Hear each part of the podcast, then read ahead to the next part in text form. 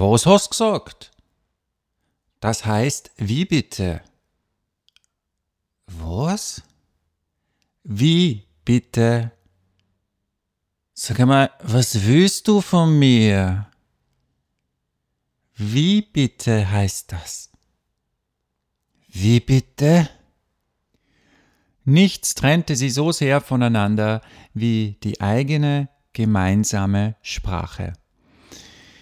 Sehr geehrte Damen und Herren, herzlich willkommen zu Stimmbaum Podcast und einer neuen Folge mit Joachim Klauzig am Mikrofon.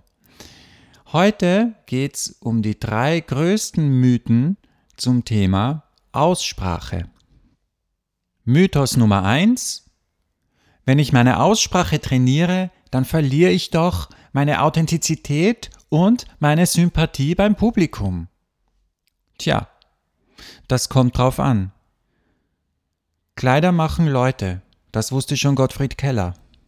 Und Frederik Löwe hat in seinem Musical My Fair Lady aufgezeigt, dass es nicht nur die Kleider sind, die die Leute machen, sondern auch die Sprache, das Sprachregister und die Aussprache.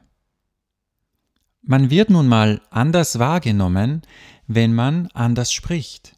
Und um ehrlich zu sein, fühlt man sich auch anders, wenn man anders spricht und drückt sich vermutlich auch tatsächlich anders aus, auch in emotionaler und nonverbaler Hinsicht. Und da ist der entscheidende Punkt. Die Beschäftigung mit Aussprache ist ein wunderbares Mittel, um seine Fertigkeiten und Potenziale zu erweitern und die unergründlichen Tiefen seiner farbigen Sprachlichkeit zu entdecken. Und das ist immer ein Gewinn, egal wofür und in welcher Situation Sie Ihre Stimme, Ihre Sprache und Ihre Kommunikation einsetzen. Es ist immer ein Gewinn.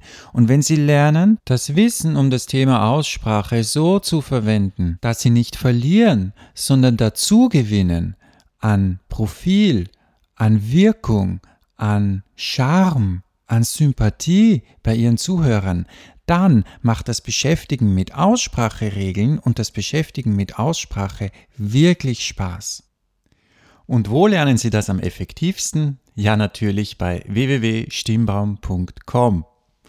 Und damit gehen wir weiter zu Mythos Nummer 2.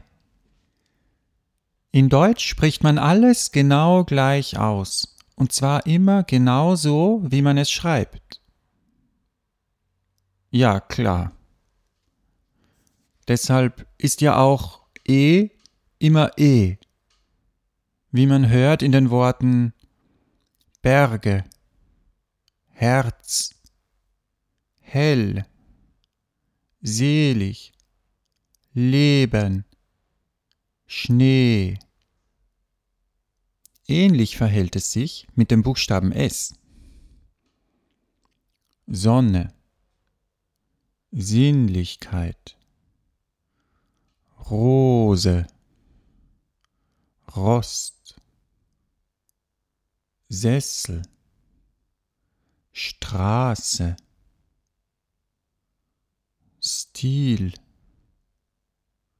Stil. Ja, und dann ist noch spannend zum Beispiel der Buchstabe G. Gustav. Berg, Wohnung,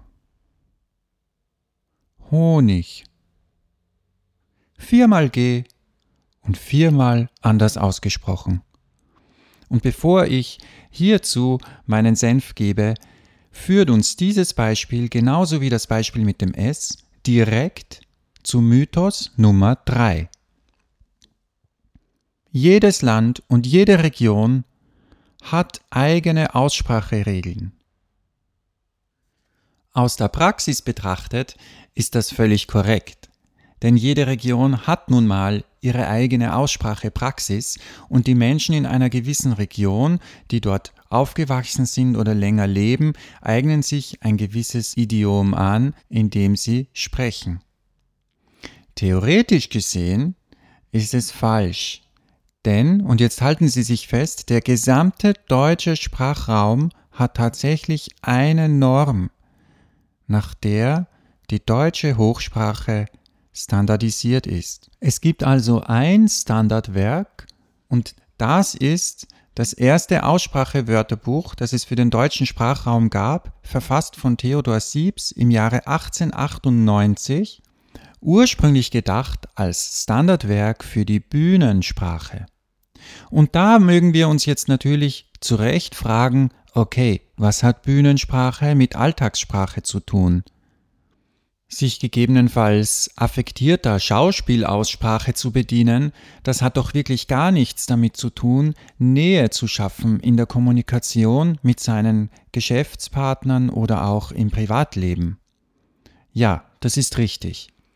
Es gibt jedoch einen Aspekt, warum diese Ausspracheregeln, die für die Bühne geschaffen wurden und so viele Jahre alt sind, dennoch uns heute nützlich sein können, wenn wir wissen, wofür und warum wir sie anwenden. Denken Sie nur mal daran, dass es 1898 keine Mikrofone zur Verstärkung gab. Es gab keine technischen Hilfsmittel, die einen unterstützen konnten, seine Stimme zu bewahren, auch bei großer Belastung, bei langer Belastung oder die Verständlichkeit in den letzten Sitzreihen zu erhöhen. Dafür kann man die Vorteile dieser Ausspracheregeln verwenden. Und wenn man weiß, worin der Nutzen ist, kann man sich gewisse Ausspracheeigenheiten in die eigene Sprachmelodie und das eigene typische Sprechen mitnehmen. Dann bleibt man tatsächlich man selbst, obwohl man sich mit Aussprache beschäftigt oder vielleicht gerade weil man sich mit Aussprache beschäftigt und dadurch noch viel genauer mit seiner Persönlichkeit, das rüberbringt, was man auch wirklich rüberbringen möchte.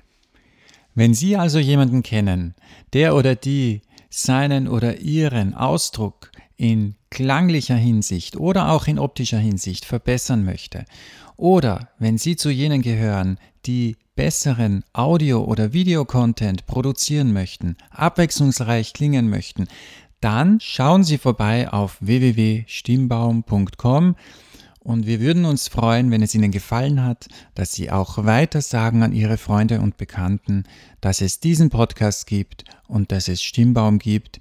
Wir freuen uns auf viele, viele Likes und auf Ihre Anliegen und Fragen. Ich wünsche Ihnen noch einen wunder, wunderschönen Tag. Danke Ihnen fürs Dabeisein und für Ihre Zeit und hoffe, Sie beim nächsten Mal wieder begrüßen zu dürfen, wenn es heißt Stimmbaum und die Stimme stimmt bestimmt.